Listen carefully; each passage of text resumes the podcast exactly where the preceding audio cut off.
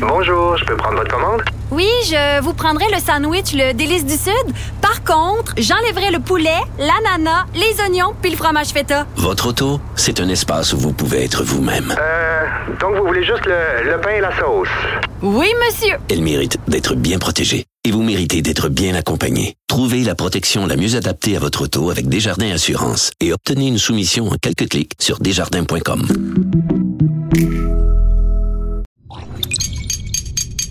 Cube Radio.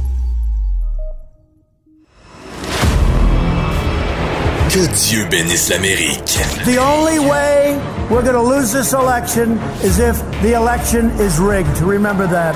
This is the most unusual campaign, I think, in modern history. Que Dieu bénisse l'Amérique. Avec Vincent Dessureau. Cube, Cube Radio. C'est fait après plusieurs jours d'incertitude. On a finalement un président élu aux États-Unis. Ça s'est fait finalement samedi dernier, quelques heures, faut dire, après qu'on ait tourné notre podcast de la semaine dernière. Alors évidemment, cette victoire, on a eu le temps de, l'assimiler un peu dans les derniers jours, mais rappelons-nous euh, comment on l'a appris euh, samedi, alors qu'à CNN, on a confirmé euh, ce qu'on se doutait depuis quand même plusieurs heures. Joe Biden l'emportait. Rappelons-nous ce qui s'est passé à CNN. After four long, tense days, we've reached a historic moment in this election. We can now project the winner of the presidential race. CNN projects Joseph R. Biden Jr. is elected the 46th president of the United States, winning the White House and denying President Trump a second term. We're able to make this projection because CNN projects Biden wins Pennsylvania. C'était ça le coup de grâce pour l'administration Trump. Euh, Joe Biden qui l'emportait en Pennsylvanie. Euh, C'était, puis encore là, on s'en doutait pas mal en regardant les chiffres depuis un bon moment euh, que ça allait dans le mur pour Donald Trump en Pennsylvanie, que ça allait finalement être même pas si serré que ça. Quoique dans plusieurs États, incluant la Pennsylvanie, c'est serré, mais c'était pas quel- quelques milliers de votes, loin de là. Bon, évidemment, il reste la Géorgie, il reste la Caroline du Nord, euh, mais ça change plus rien. Joe Biden avec déjà 290 grands électeurs, puisque dans les dernières heures, on a confirmé que Joe Biden emportait euh, l'Arizona. Donc, on sait qu'il y a eu beaucoup de débats et de, questions par rapport à l'Arizona, où on avait l'effet inverse en haut. C'est Donald Trump qui grugeait euh, l'avance de Joe Biden, mais ça n'aura pas suffi. Et Joe Biden qui remporte donc la- l'Arizona. On est à 290 grands électeurs. Et si la Géorgie se confirme pour Joe Biden, ben, il aura 306 grands euh, électeurs. C'est ce qu'avait obtenu Donald Trump euh, il y a quatre ans. Alors, euh, c'est tout simplement que les rôles sur les partis sont inversés, mais on arrive à peu près au même résultat. Avec des écarts serrés, Donald Trump avait gagné plusieurs États vraiment de façon très serrée. C'est encore ce qu'on a connu, mais évidemment, avec les votes par anticipation, ben, ça a été tellement long. J'avoue que en fin de semaine dernière, j'étais cerné comme rarement on m'a dit que j'étais cerné, parce que les, les nuits étaient courtes à essayer de suivre tout ce qui se passait. Ça a été quand même fascinant et ça continue de l'être. On vous l'avait dit que l'émission, le podcast allait se poursuivre et euh, on en a par-dessus la tête, évidemment, de tout ce qui se passe aux États-Unis. Un mot quand même pour revenir un peu sur les événements des derniers jours. Euh, L'événement le plus savoureux et qui est malheureusement, on a, qui a, fait jaser, mais évidemment, la victoire de Joe Biden a éclipsé l'événement. La dérape totale de Rudy Giuliani, quelques minutes avant cette annonce-là, avec l'histoire du Four Seasons Total Landscaping. J'ai encore, je ne m'en remettrai pas de cette histoire-là. Il faut quand même la rappeler, à quel point, au moment où les démocrates l'emportent, euh, du côté des républicains, il y a le symbole par excellence d'une d'une administration là, qui est en train de virer, virer en fiasco. Euh, on comprend que c'est pas l'administration Trump qui avait organisé ça, c'est l'équipe de défense de euh, Donald Trump qui va donc s'attaquer euh, aux histoires présumées de fraude. Rudy Giuliani, l'avocat personnel de Donald Trump, vous rappelez, organisait donc un, événement médiatique et on a voulu booker, euh, réserver le luxueux Four Seasons Hotel de Philadelphie, l'hôtel Four Seasons. Mais il y a quelqu'un, on cherche encore exactement ce qui s'est passé dans cette histoire-là, complètement loufoque. On a plutôt réservé le Four Seasons Total Landscaping une entreprise en paysagement, mais pas euh, quelque chose de super beau, là, avec plein de beaux sapins là, qui aurait à la limite pu faire. Non, non, dans un quartier industriel miteux, à côté d'une librairie pornographique en ruine, dans un stationnement de Gravel. Et l'équipe de Rudy Giuliani est arrivée là. Et on dit, bah ben, on va faire ça là quand même. on a mis des panneaux de Donald Trump à travers la garnotte, à côté d'une librairie euh, porno, dans le fin fond d'un quartier d'industriel, au Four Seasons Total Landscaping. Euh, les démocrates, là, ils doivent se bidonner encore une semaine après de cette histoire-là, vraiment incroyable. C'est comme si au Québec, on book on veut réserver l'hôtel Germain, puis finalement, on réserve chez Germain pièce d'auto. Euh, c'est le même niveau de ridicule. Comment ça a pu être possible de se planter de même alors qu'on était dans un moment critique et que Joe Biden l'emportait? Vraiment, c'est un des symboles de la déconfiture chez, euh, chez l'équipe Trump.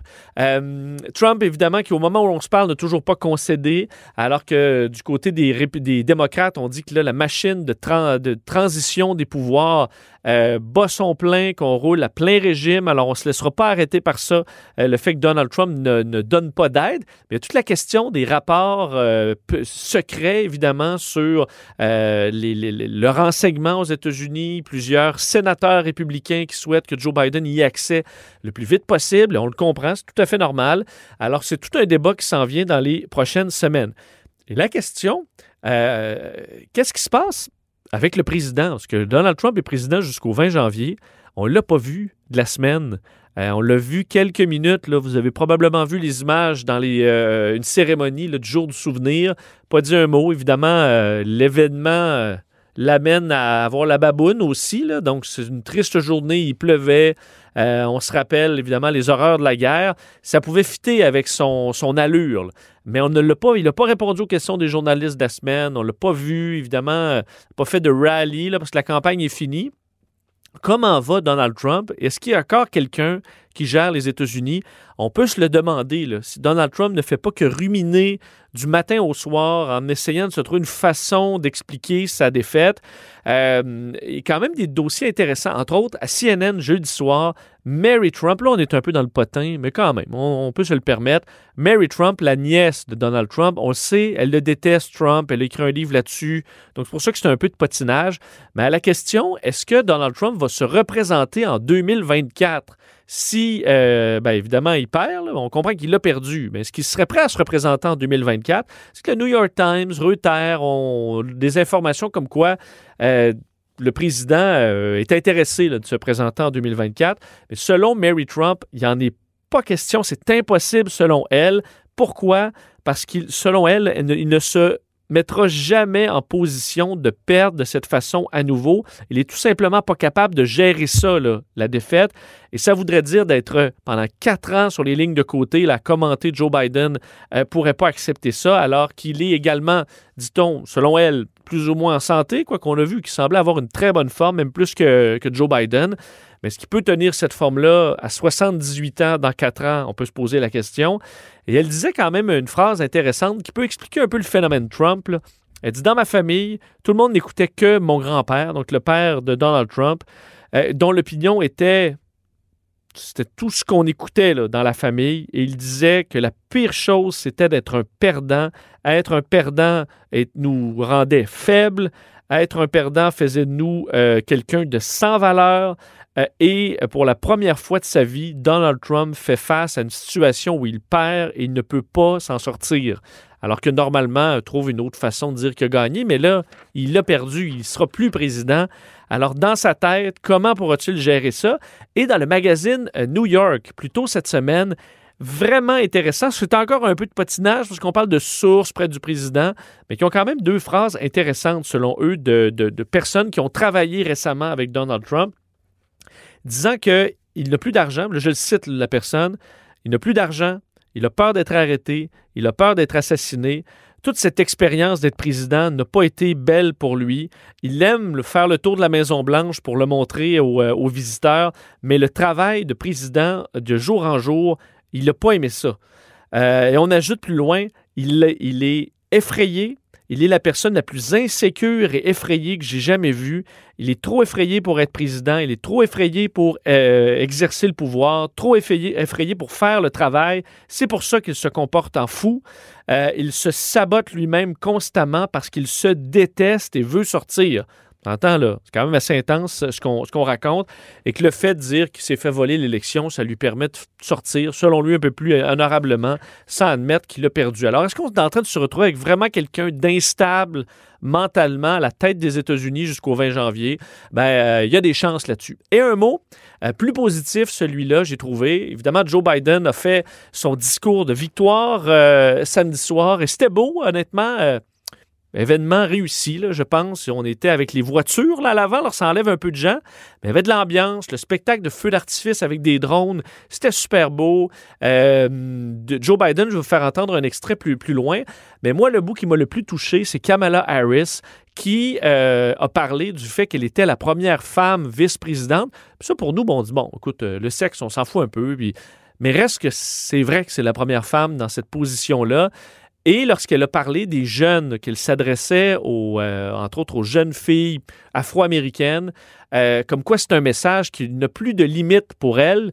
Et au même moment, les caméras se sont tournées vers une petite fille euh, et sa mère. Sa mère qui la regardait, sa petite fille, avec euh, les yeux dans l'eau, en voyant ce qui se passe, en disant J'ai l'impression que c'est un moment marquant de l'histoire américaine. Euh, je vais vous faire vivre ce moment. Moi, c'est le bout où j'avais les yeux dans l'eau en regardant cette cérémonie samedi. Rappelons-nous tout ça. But while I may be the first woman in this office, I will not be the last.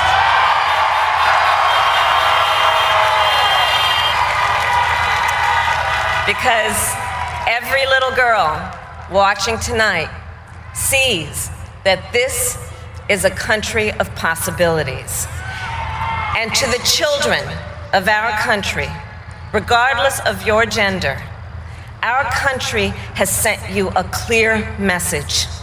Dream with ambition, lead with conviction, and see yourselves in a way that others may not, simply because they've never seen it before. Alors, c'est un extrait de Kamala Harris et honnêtement, euh, très beau discours. Euh, on avait quand même l'impression d'un retour à la normalité, veut, veut pas, aux, euh, aux États-Unis. Et je pense que pour bien des Américains, on l'a vu avec la spontanéité avec laquelle des millions de personnes sont sorties dans les rues partout aux États-Unis, euh, qu'il y avait une grande partie des Américains, on peut dire une majorité selon le vote, qui commençait à avoir très hâte à un certain retour à la normalité.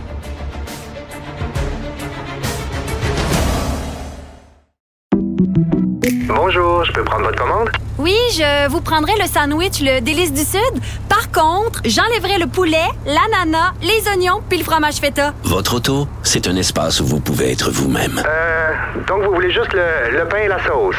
Oui, monsieur. Elle mérite d'être bien protégée. Et vous méritez d'être bien accompagné. Trouvez la protection la mieux adaptée à votre auto avec Desjardins Assurance et obtenez une soumission en quelques clics sur desjardins.com.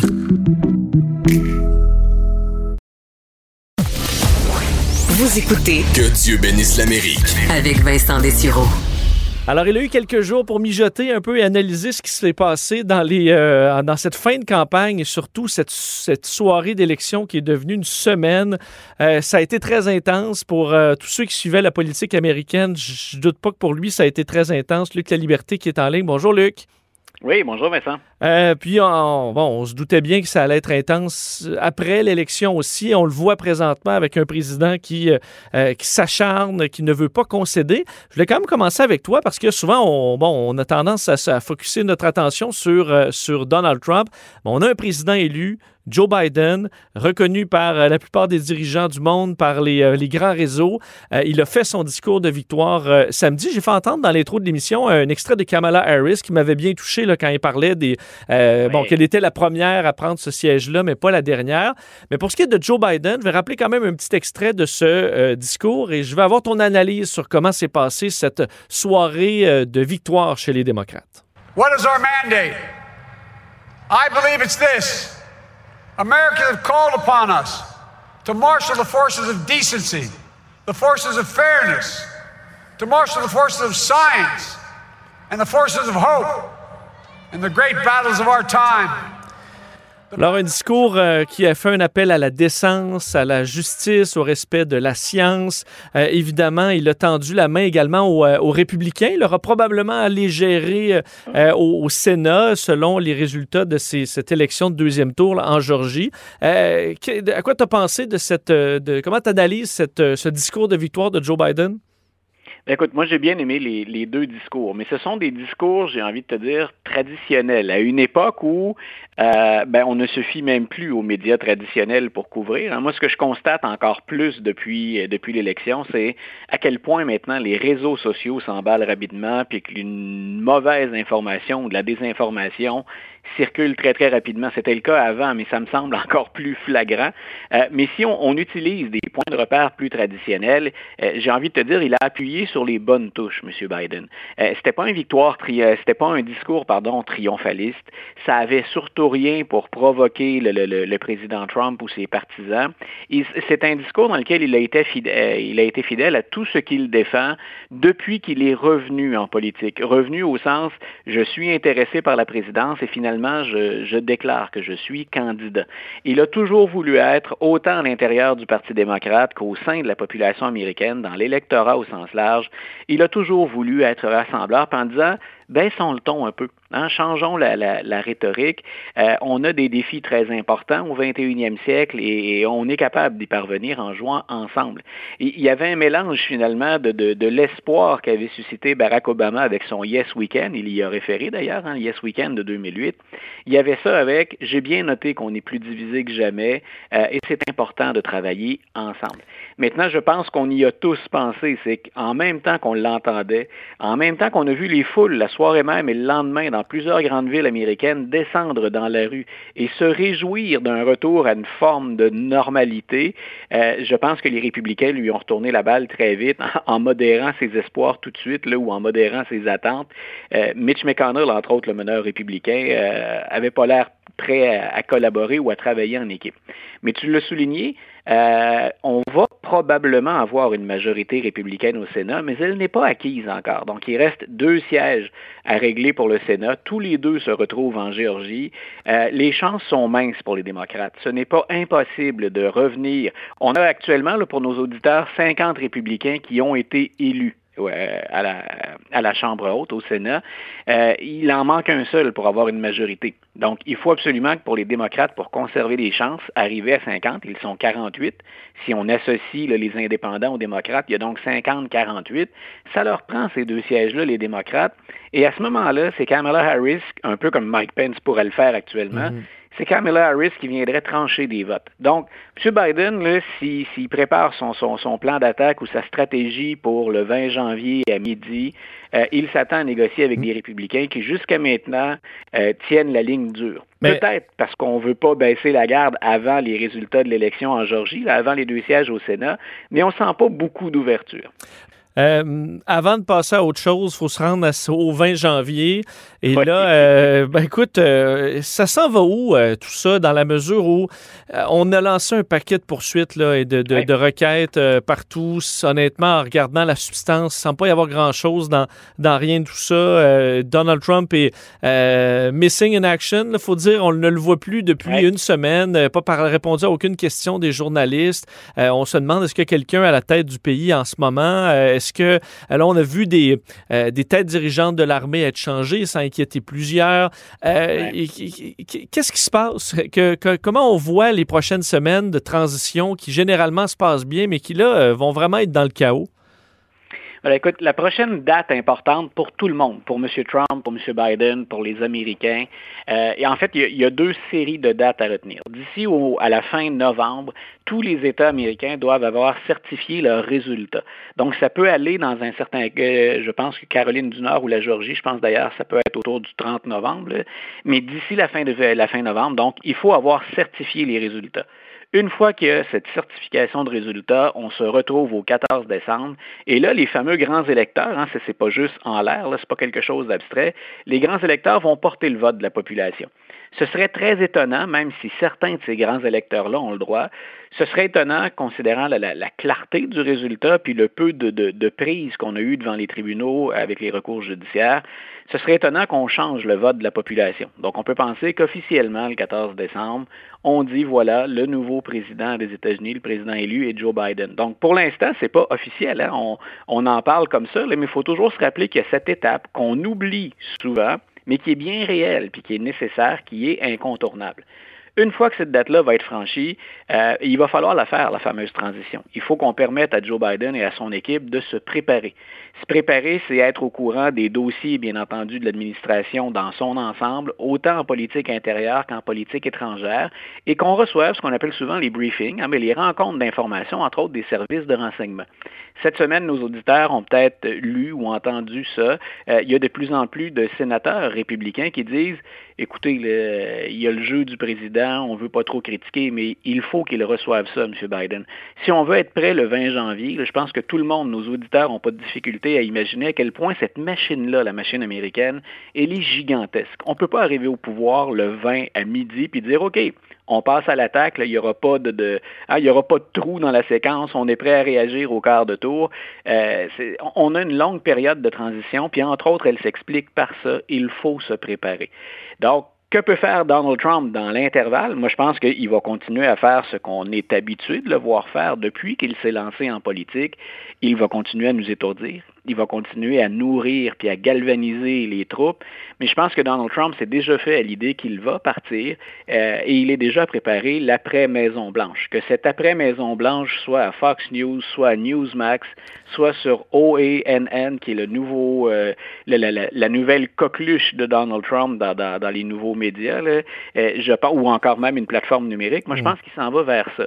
C'est d'ailleurs ce qu'il faisait le mieux avant d'arriver à la Maison-Blanche. Est-ce qu'on peut dire maintenant, parce qu'il a changé du personnel, les changements sont importants au Pentagone, euh, on dit aussi qu'il s'apprêterait à congédier, c'est une des rumeurs, qu'il s'apprêterait à congédier Mme Espel, qui est la, directrice de la CIA. On lui prête l'intention de, de se, débarrasser du directeur du FBI, M. Ray, que lui-même a nommé d'ailleurs. Donc, tous ces gens-là ont, de l'avis du président, été infidèles. Ils n'ont pas été suffisamment loyaux parce qu'on a refusé parfois des, est-ce qu'on peut appeler ça des suggestions du président? oui. Donc, on, a refusé, voilà, d'obtempérer ou de se soumettre à des choses qui, euh, qui allaient à l'encontre de toute la tradition, qui, dans certains cas, carrément, étaient illégales. On peut voir là-dedans des petites vengeances personnelles de Donald Trump. M. Trump, c'est pas la première fois qu'il le fait. Les quatre dernières années ont été marquées par ça. Pour ce qui est du Pentagone, la, plupart des gens qui s'intéressent à ça pensent moins à un coup d'État. Parce que si on pense à un président, puis on pense à l'armée, on pense régime autoritaire, puis on pense coup d'État ça m'apparaît très gros, ça m'apparaît nettement exagéré. Par contre, est-ce qu'il met en place du personnel au Pentagone pour agir à l'étranger dans des dossiers où il sentait une résistance avant? Je pense à l'Afghanistan, dont il souhaite retirer tous les Américains. Euh, on le sait que ça se fait pas aisément. M. Obama l'avait dit, il voulait faire ça, ça n'a pas fonctionné. M. Trump a tenté de le faire, ça n'a pas encore fonctionné. Et là, on dit, ben, il voudrait le faire avant de partir, pour bien montrer que, un, il était capable d'accomplir cet exploit-là. Euh, et, deux, bien sûr, ben, obtenir ce qu'il veut, lui, au plan, personnel. En même temps, on s'en doute, on ne sort pas d'Afghanistan comme ça euh, sans s'assurer que toutes les cordes, dans toutes les ficelles sont bien attachées avec l'administration qui suit, avec les talibans. Donc, c'est un dossier qui est, euh, j'allais échapper le mot explosif, c'est un très, très mauvais jeu de mots, mais c'est un dossier qui, dont les ficelles sont, sont dont les, les, les, ramifications sont à peu près inextricables. Luc, en terminant, il reste à peu près une minute je t'ai écrit un très bon texte sur un peu le lendemain de veille des démocrates. Joe Biden, qui évidemment a du pain sur la planche et entre autres les conflits euh, qui s'en viennent entre euh, la partie beaucoup plus à gauche du Parti démocrate, la partie plus au centre. Est-ce que quand même on risque en début de mandat de mettre un peu ça de côté, le voyant, puis dans les derniers jours, euh, Luc, là, la, situation de la pandémie aux États-Unis qui est vraiment désastreuse. On a fait 153 000 nouveaux cas hier, une situation qui est désastreuse, des hospitalisations qui sont en hausse. Je voyais que le Washington Post que 130 euh, employés là, des euh, Secret Service autour du président avaient euh, été retirés à cause du coronavirus. Donc, c'est une situation qui. Est-ce que ça risque pas là, de mettre un peu, justement, les querelles avec les républicains, les querelles à l'interne chez le Parti démocrate, un peu de côté pour dire, OK, là, il va y avoir urgence de, de gérer cette situation-là en attendant le vaccin, mais il faudra quand même vivre ça pendant quelques mois, non? Oui, voilà. Donc, c'est un des espoirs qu'on peut avoir, c'est qu'enfin, il y a un minimum de bon sens ou de collaboration. Ça ne s'annonce pas pour ça à la Chambre et au Sénat présentement, mais ça, on peut l'espérer. Peut-être que M. Biden peut jouer là-dessus aussi pour acheter un peu de temps. C'est-à-dire que les progressistes, dès cette semaine, on sent que la belle unité, elle se fissure. Euh, à la Chambre des représentants, on a perdu des sièges. Les progressistes disent aux, plus modérés, c'est de votre faute. Euh, les progressistes disent à M. Biden, on s'attend à ce que dans la plateforme puis dans vos nouveaux projets, on soit très audacieux et très sur la gauche. Puis en passant, on veut plusieurs des nôtres au sein du cabinet. Et les, ce qui a émané d'abord de, la formation du cabinet de Joe Biden, c'est qu'il souhaite ouvrir la porte à des républicains. Euh, moi, je pense que les progressistes, euh, et en sont-ils capables, euh, vont devoir être encore un peu patients. C'est un gigantesque paquebot à faire bouger les États-Unis. C'est vrai que les progressistes ont connu des gains sur les deux côtes. On pense à New York, on pense à la Californie, mais le reste du pays n'est pas prêt à aller dans cette direction-là. Et Joe Biden, mieux que personne, sait à quel point, d'ailleurs, il a été choisi pour ça, sait à quel point c'est important de ne pas aller trop vite et de parler à tout le monde. Mmh. Et j'ai l'impression que les progressistes vont devoir ronger leurs freins encore un moment puis pour les démocrates, ben, une fois que la pandémie hein, va être un peu plus contrôlée ou qu'il y aura un peu plus d'espoir, pendant combien de temps il va être capable de faire attendre tous ces gens-là, M. Biden? Euh, ben, ce sont de très, très gros défis. Il a beaucoup d'expérience, c'est une qualité habituellement. On va voir s'il n'y a pas quelques tours dans son sac, mais effectivement, la pente est raide, Vincent.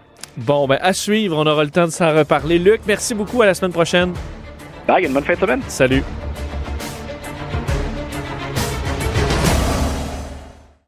Protégez vos dépôts, c'est notre but. La SADC protège vos dépôts dans les institutions fédérales, comme les banques. L'AMF les protège dans les institutions provinciales, comme les caisses. Oh, quel arrêt! Découvrez ce qui est protégé à vos dépôts sont protégés.ca. Il a l'étoffe d'un vrai président. Vincent Dessureau anime. Que Dieu bénisse l'Amérique. Évidemment, pendant les quatre ans euh, de la présidence de Donald Trump, il aura énormément parlé des médias hein, comme étant l'ennemi euh, du peuple, euh, comme étant des fake news. C'est tellement entré là, de façon puissante chez ses partisans. On a développé chez une partie des Américains une haine carrément des médias traditionnels. et à travers, dans les derniers jours, on a vu à quel point plusieurs médias ont serré la vis. Ben, les réseaux sociaux, entre autres, qui indiquaient sur bien des messages du président que c'était des informations ce qu'il écrivait euh, qui était contesté, mais même dans, on là, dans le, discours de Donald Trump où il disait qu'il s'était fait voler l'élection, euh, des réseaux qui ont carrément tiré la plug, pardonnez-moi l'expression. Je vais vous d'ailleurs vous rappeler un de ces moments, MSNBC qui a coupé le président Trump et qui avait l'air, euh, bon, un peu découragé de ce qu'il se disait. Rappelons-nous cet événement. If you count the legal votes, I easily win. If you count the illegal votes, they can try to steal the election from us. If you count the votes that came in late, we're looking at them very strongly, but a lot of votes came in late. I've already decisively won many critical states, including massive victories in Florida, Iowa, Indiana, Ohio. Okay, here we are again in the unusual position of not only interrupting the President of the United States, but correcting the President of the United States. And Ari Alors, certains réseaux qui ont décidé de couper le président, d'autres comme CNN et Fox News qui l'ont plutôt euh, bon, laissé en onde avant de rectifier par la suite. Alors, un débat euh, où vraiment on est dans les zones grises, à mon avis, là-dedans, et également la relation euh, entre Donald Trump et Fox News qui est là, sérieusement ébranlée ou carrément terminée. Donc, ce dossier des médias est vraiment intéressant. Pour en parler, euh, on rejoint tout de suite le professeur titulaire au département de communication de l'Université de Montréal, mais également euh, qui a été pendant euh, plus d'une dizaine d'années professeur en relations internationales et études états-uniennes à l'École d'études politiques de l'Université d'Ottawa. Alors, le mélange médias et politique, il le connaît bien. David Grondin qui est en ligne. En ligne, Monsieur Grondin, bonjour. Bonjour. Alors, beaucoup de choses euh, à discuter. Commençons par euh, ce débat des médias qui ont coupé le président alors qu'il disait, il faut le dire, euh, des faussetés. on a vu également Fox News qui a coupé, bon, on connaît Kylie McEnany qui disait encore une fois toutes sortes d'allégations mensongères qui a été coupé, donc même par le réseau qui est près des républicains. moi, je vous avoue, je suis vraiment ambivalent sur, sur cette décision-là. En tant qu'expert, vous en pensez quoi? Ben, la première chose qu'on pourrait dire, c'est de ne pas perdre de vue qu'aux États-Unis, euh, les médias sont des médias privés. Fox News pense aussi à la suite des choses. Donc, ils, protègent un peu leurs arrières. donc ils aient été beaucoup plus prudents qu'ils ont été pendant quatre ans euh, vis-à-vis Donald Trump parce qu'ils voient les résultats. Donc les résultats sont quand même, ils ont pris quelques jours à être connus euh, officiellement, mais je veux dire, ils ont quand même vu que l'élection pour Trump, elle est perdue. Et donc, euh, alors que pendant quatre ans, ils l'ont laissé dire des, faussetés, ils ont couvert ces faussetés, là, ils sont quand même en train de se protéger, de préparer les années qui suivent. Donc, euh, c'est un peu dans ce sens-là qu'on peut voir comment euh, ils ont décidé d'être un peu plus responsables comme médias. Qu'ils l'ont été auparavant. Est-ce que c'est quand même dans leur rôle, à un moment donné, de dire aux, ben, les médias, parce qu'on entend des deux côtés, puis les deux côtés font du sens. Certains qui disent, ben non, il faut que le président puisse dire ce qu'il a à dire. Ensuite, on le dira si c'est faux ou pas, on l'analysera. Et d'autres qui disent, ben au contraire, tu es un, un, poste responsable de nouvelles. À un moment donné, il y a un niveau de mensonge qu'on ne peut pas accepter en ondes. Il faut effectivement retirer ça des ondes. Euh, ça, euh, est-ce qu'il y a une ligne claire selon vous? Ben, je veux dire, la ligne claire, c'est qu'il y, y, a un jugement éditorial qui est fait par les, les, différentes chaînes, par les médias, mais en même temps, c'est aussi de reconnaître le contexte dans lequel ça se fait. Je veux dire, il y avait déjà des peurs d'un débordement, il y a eu, on a vu déjà plusieurs violences euh, dans, les rues que Donald Trump lui-même a attisé au fil des mois, et donc, euh, en cherchant à intervenir en bloquant tout de suite la question, donc dès qu'il y avait un peu de, des fausses nouvelles, de des informations, de décider d'intervenir, même si pas tout le monde le fait, comme vous l'avez dit, CNN ne l'a pas fait, mais euh, je pense qu'il y en a qui ont vraiment décidé que c'était important de le faire à ce moment-là. Et je dirais, Fox News qui l'a fait dans, le sens qu'ils savent qui, les regarde, qui les écoute, d'abord et avant tout des, des, des, supporters de Donald Trump, ça disait quelque chose. Et là, après ça, Donald Trump peut récupérer la chose euh, comme il le fait, donc en parlant qu'il fait voler l'élection, en, en, disant qu'il y a des informations, puis en fait, en fait, en ramenant Fox News comme étant euh, aussi pire que les autres l'étaient, comme à ses yeux, donc de, de fake news. Euh, présentement, les médias aux États-Unis, vous, vous analysez de quelle façon, euh, où on en est rendu. On voit qu'il y a des médias vraiment campés d'un côté comme de l'autre, qu'on a l'impression, euh, lorsque Joe Biden a gagné, que je disais à CNN, on l'impression qu'il y avait un petit verre de, bulle en dessous, tellement on avait l'air content, alors qu'à Fox News, on était un peu euh, débité et qu'on s'est vraiment collé sur le, sur le, président dans les quatre dernières années. Est-ce que, euh, est-ce que ça vous inquiète? Quel est le problème majeur présentement dans les médias américains, selon vous? Ben, veux dire, en, en mentionnant ces deux-là, les deux principaux, euh, si on veut, donc déjà très fortement associés à deux partis politiques, euh, c'est sûr qu'il y a d'une part, on peut comprendre euh, cette espèce de, de, joie dans un sens et de, de, de résignation dans l'autre, euh, mais en même temps, ça fait partie, comme je vous dis, les, les élections c'est vraiment le moment fort, notamment présidentiel, euh, pour les médias. L'écoute, elle est là. Et en même temps, euh, sont, ce sont des entreprises privées qui cherchent aussi à, à attirer les codes d'écoute. Et donc, euh, d'une part, étant donné le résultat comme assez clair, c'est assez facile pour CNN d'être un petit peu moins de, avoir de moins de retenue et de voir Fox News qui est un peu résilient. Encore une fois, ils préparent les choses. Ils veulent pas aller trop loin non plus. Euh, il y a toute la, la, la, question de voir comment d'autres républicains vont aussi réagir. Donc, on voit un peu une prudence. Euh, mais je veux dire, c'est c'est un peu partie prenante. Les, médias aux États-Unis sont vraiment un des véhicules principaux pour euh, les, on pourrait les guerres culturelles qu'on a pu voir depuis des dizaines d'années, mais que Donald Trump a lui-même vraiment beaucoup alimenté. Donc, c'est pas pour rien qu'on voit un peu ces, ces polarisations-là qui est exacerbée et présente dans ces médias-là. Vous pensez quoi des prochains mois pour, euh, Fox News? Évidemment, on s'est collé autant qu'on a pu au, euh, président. Là, le président euh, qui, qui est fâché après tout le monde, incluant Fox News, veut peut-être ouvrir son propre réseau, son propre poste de, de nouvelles. Est-ce que pour Fox News, c'est un mauvais présage? Au contraire, bon, on parle d'eux, ça devrait bien aller, ou on pense qu'une grande partie de ceux qui ont voté pour Donald Trump vont être en colère contre le réseau qui n'a pas été assez fidèle à leur président? Ben, je veux dire, il va y avoir, on pourrait dire ça comme ça, une période de flottement. Il va y avoir un réajustement du de, de, de, leurs, de leurs auditeurs. Euh, il va falloir voir quand même aussi comment ils vont réagir, comment les élus républicains aussi vont, vont réagir, comment ils vont se comporter par rapport euh, à Fox News, parce qu'il y a ce que Donald Trump va faire, euh, puis après ça, comment les autres du Parti républicain vont aussi réagir. Ça reste quand même des médias importants, ça reste, je veux dire, une chaîne qui est regardée à la grandeur du pays, qui a beaucoup d'influence sur le plan local. CNN est beaucoup plus écoutée, on pourrait dire même à l'international, qu'elle va l'être euh, aux États-Unis. Euh, donc déjà en partant, il y a quand même cette. Euh, c'est sûr que la, la, menace que Donald Trump lui-même crée son propre, sa propre chaîne, elle, elle, risque peut-être de se passer, on ne sait pas, euh, mais ça ne veut pas dire non plus que euh, Fox News reste quand même une, chaîne qui est reconnue, qui a accès euh, aux conférences de presse à la Maison Blanche et tout. Donc, la suite des choses, je pense quand même, euh, c'est pas du tout si, si catastrophique qu'on pourrait le penser. Mais c'est sûr qu'il va y avoir un ajustement à cause de la relation qu'ils avaient avec Trump. Croyez-vous que Trump peut, bon, va d'un créer ce, réseau-là euh, et est-ce qu'il euh, pourrait devenir un concurrent sérieux ou ça, ce serait davantage quelque chose qui pourrait, disons, euh, aller chercher un peu des vrais grands fans de Donald Trump, mais sans plus? ben, en fait, je veux dire, euh, connaissant un peu les personnages comme on le voit depuis euh, ces quatre dernières années, c'est sûr que c'est quelque chose qui doit l'intéresser dans la mesure où avoir sa propre chaîne, c'est aussi d'avoir euh, quelque chose qui est braqué sur soi tout le temps. Déjà que les médias ont quand même fait beaucoup, on a donné beaucoup de place à Donald Trump. Je veux dire, c'était lui le produit, puis il aime bien se mettre en valeur.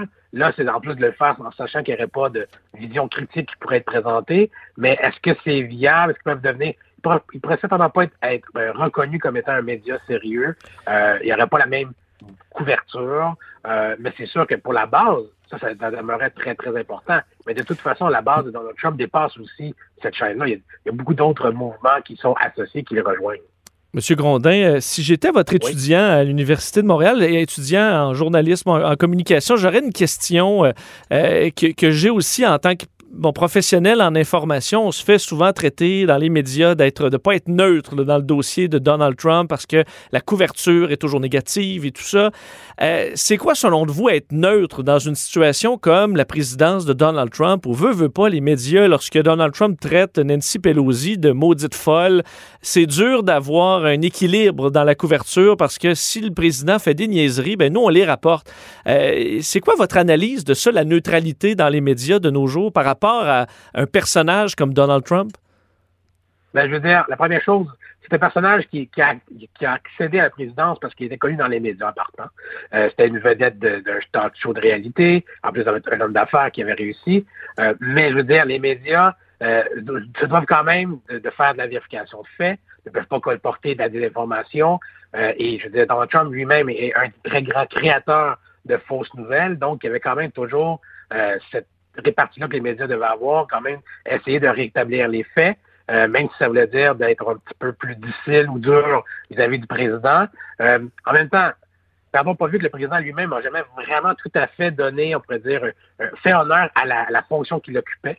Euh, je veux dire, ses discours, euh, c'est pas pour rien d'ailleurs que le discours de Biden, donc de, de, samedi dernier, lorsqu'il acceptait un peu, en fait, euh, le, résultat, je veux dire, a sonné pour plusieurs comme étant ça, c'est un discours présidentiel. On n'a jamais vu Donald Trump faire ça. Donc, les médias, face à Donald Trump, ils, ils sont quand même pris. Ils doivent rapporter ce qu'il dit, mais en même temps, ils doivent aussi tout de suite être en mesure de faire un peu la contrepartie, d'expliquer quand même quand il y a, quand il y a des, débordements, euh, des, puis je veux dire en même temps, parce que c'est Donald Trump, on a beaucoup laissé faire les choses.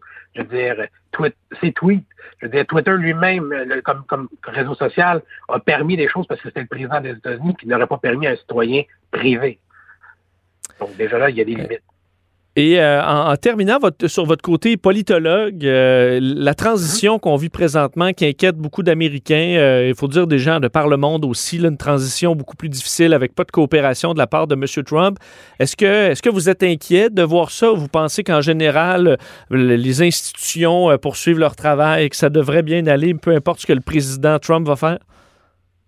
Mais en fait, je serais plutôt quand même confiant. On veut regarder les élections elles-mêmes on montrait en fait comment les institutions américaines, autant fragiles puissent-elles être, ont quand même été en mesure de bien fonctionner pour ce qui a amené des élections, le recomptage, en fait, le comptage des votes et tout. Euh, ça s'est fait sans qu'il y ait vraiment d'anicroche peu importe ce qu'on a dit Donald Trump. Et pour la suite des choses qui importent, en fait, c'est toute la préparation, notamment pour les questions, donc pour le président euh, qui touche à la sécurité nationale. Là, pour l'instant, on, sait qu'il n'y a pas accès aux notes de renseignement que le président reçoit à tous les jours, que le président élu devrait recevoir.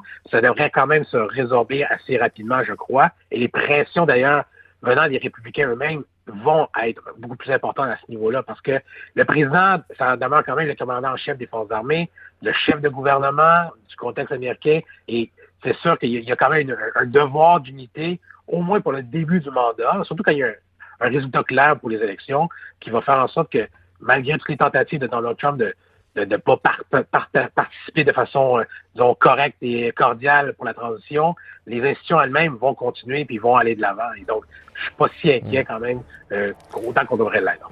On va le souhaiter que ça se passe bien. Merci de nous rassurer. Euh, David Grondin, merci infiniment de nous avoir parlé aujourd'hui. De rien. Au revoir.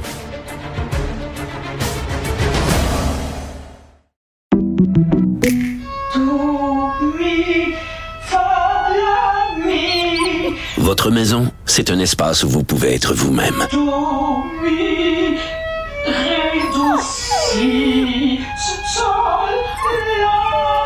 Elle mérite d'être bien protégée et vous méritez d'être bien accompagnée. Trouvez la protection la mieux adaptée à votre maison avec Desjardins Assurance et obtenez une soumission en quelques clics sur desjardins.com.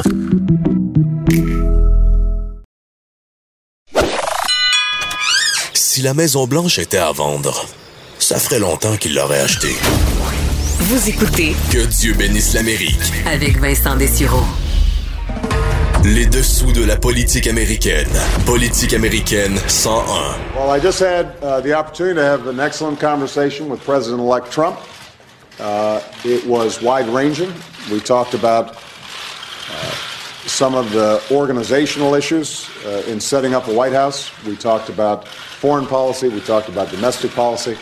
Uh, and as I said last night, my number one priority in the coming two months is to try to facilitate a transition that ensures our president elect is successful.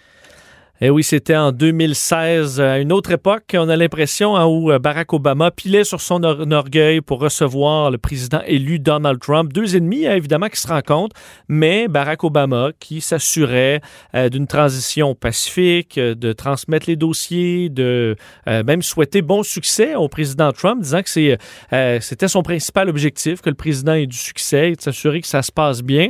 Évidemment, cette année, c'est autre chose, avec un Donald Trump qui s'accroche au pouvoir qui refuse de concéder. Euh, mais dans l'histoire, en général, ça s'est bien passé entre gentlemen. C'est pas pour exclure les femmes, mais il n'y a toujours pas eu de femmes présidentes. Alors, entre gentlemen, ça s'est plutôt bien passé. Quoiqu'il y a quand même des passages dans la Constitution et euh, des lois au fil du temps qui ont précisé un peu cette période particulière de la politique américaine de la transition du pouvoir.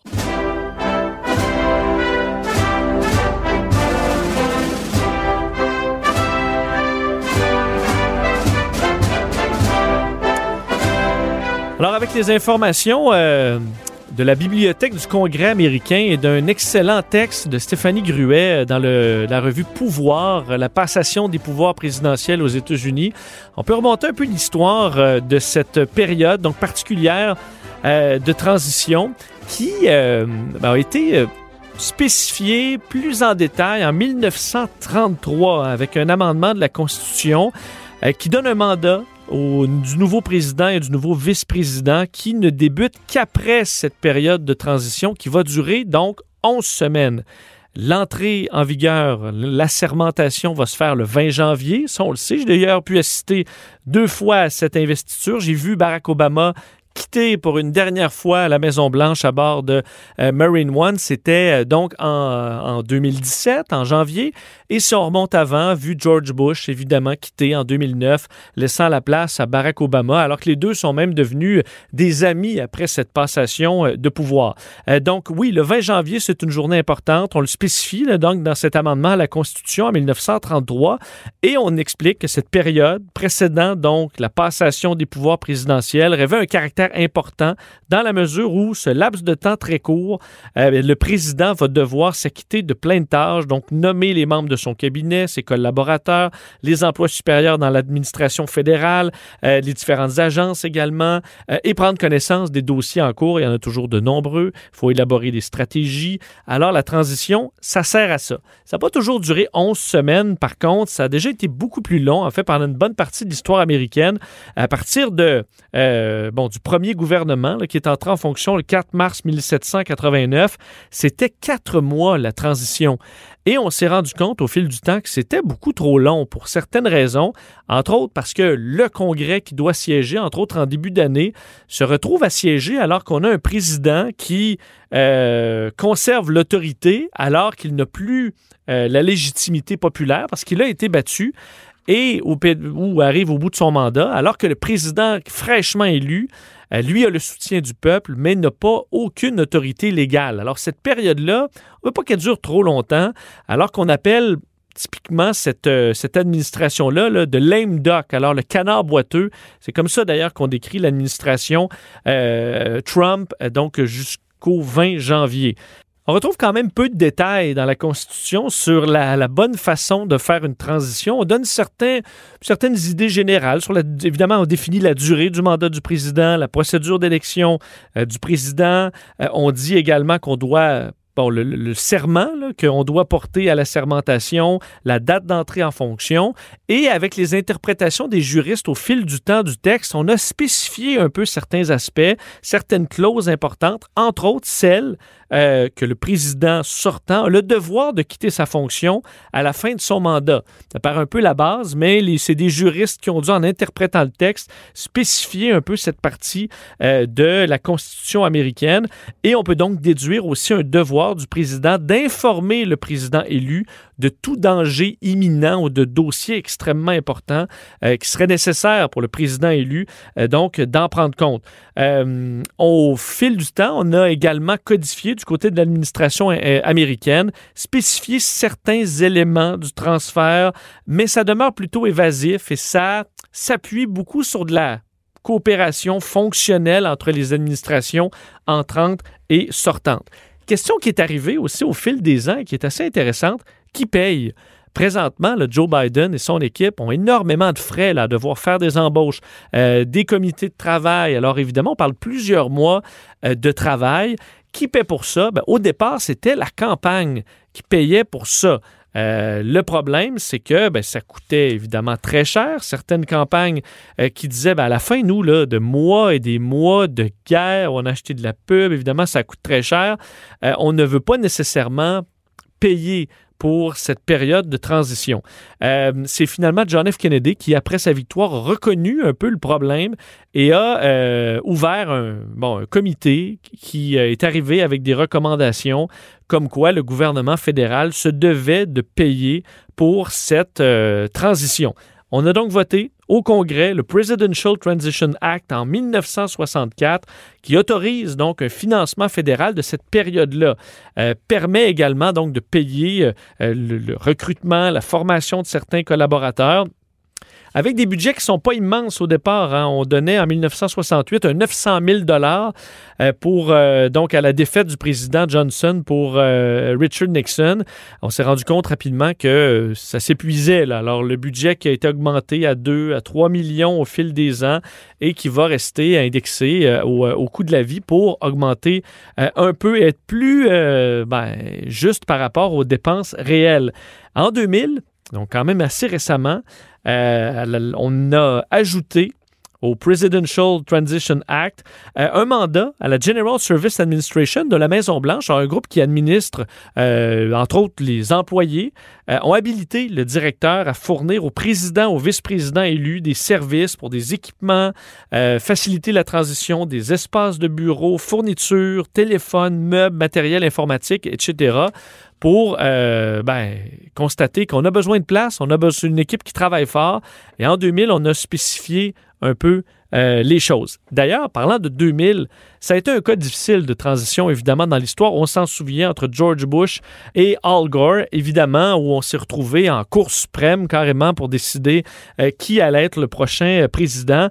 on a dû, en quelque sorte, geler les fonds parce qu'on doit donner, selon la loi, l'argent pour cette transition au vainqueur présumé. Et ne sachant pas euh, qui était le vainqueur, on ne pouvait pas administrer et donner cet argent, les fonds qui ont donc été débloqués seulement à la mi-décembre, au lendemain de la décision de la Cour suprême déclarant George W. Bush vainqueur et au moment de la concession de Al Gore, donc qui concédait la victoire à euh, George Bush. Cette coopération également entre président et président élu euh, c'est un peu modifié au fil euh, des années hein, est basé beaucoup sur le fair play politique. Euh, au départ, on dit les présidents et présidents élus s'échangeaient un peu d'informations sur l'inauguration, euh, euh, l'occupation à la Maison-Blanche, mais peu de détails. C'est plutôt en 1945, le président Truman qui a vraiment commencé à donner un échange un petit peu plus euh, substantiel avec des dossiers relatifs aux affaires étrangères. Évidemment, on sortait de la Deuxième Guerre mondiale. Et ensuite, Eisenhower, Kennedy en 1961 et 62, on, a, on en a fait davantage. En fait, John F. Kennedy, en arrivant pendant la période de transition, a nommé 20 29 groupes de travail avec des volontaires bénévoles pour élaborer plusieurs stratégies sur un paquet de points de politique interne et externe. Ça s'est poursuivi avec la transition de Johnson-Nixon en 1969, euh, où euh, on a bon, donné plusieurs informations, mis en place également plusieurs groupes de travail. Gerald Ford, on a vanté beaucoup qu'il a été très coopératif lors de la passation des pouvoirs avec Jimmy Carter en 1977. On lui avait remis, entre autres, 50 dossiers préparés à l'avance sur les principales politiques en cours, donc de mise en œuvre par l'administration fédérale. Alors vraiment un suivi très, très précis fait par, euh, entre l'administration Ford vers Jimmy Carter en 1977.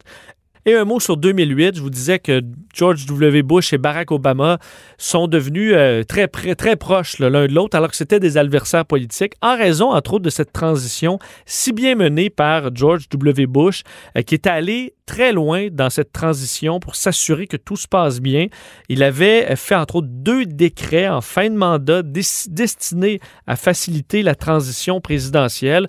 Entre autres, l'un de ces deux décrets créait le Conseil de coordination pour la transition présidentielle où on nomme un responsable de la sécurité nationale, un responsable du territoire, de l'économie, alors un conseil euh, qui va assister l'équipe du président élu pendant cette période de passation du pouvoir pour lui permettre de commencer rapidement son action dès le jour 1.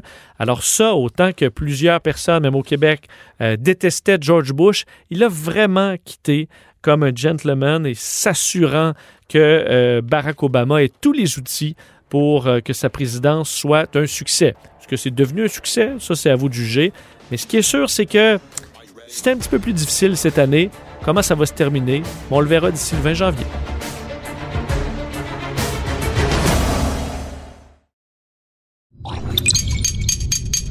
Cube Radio.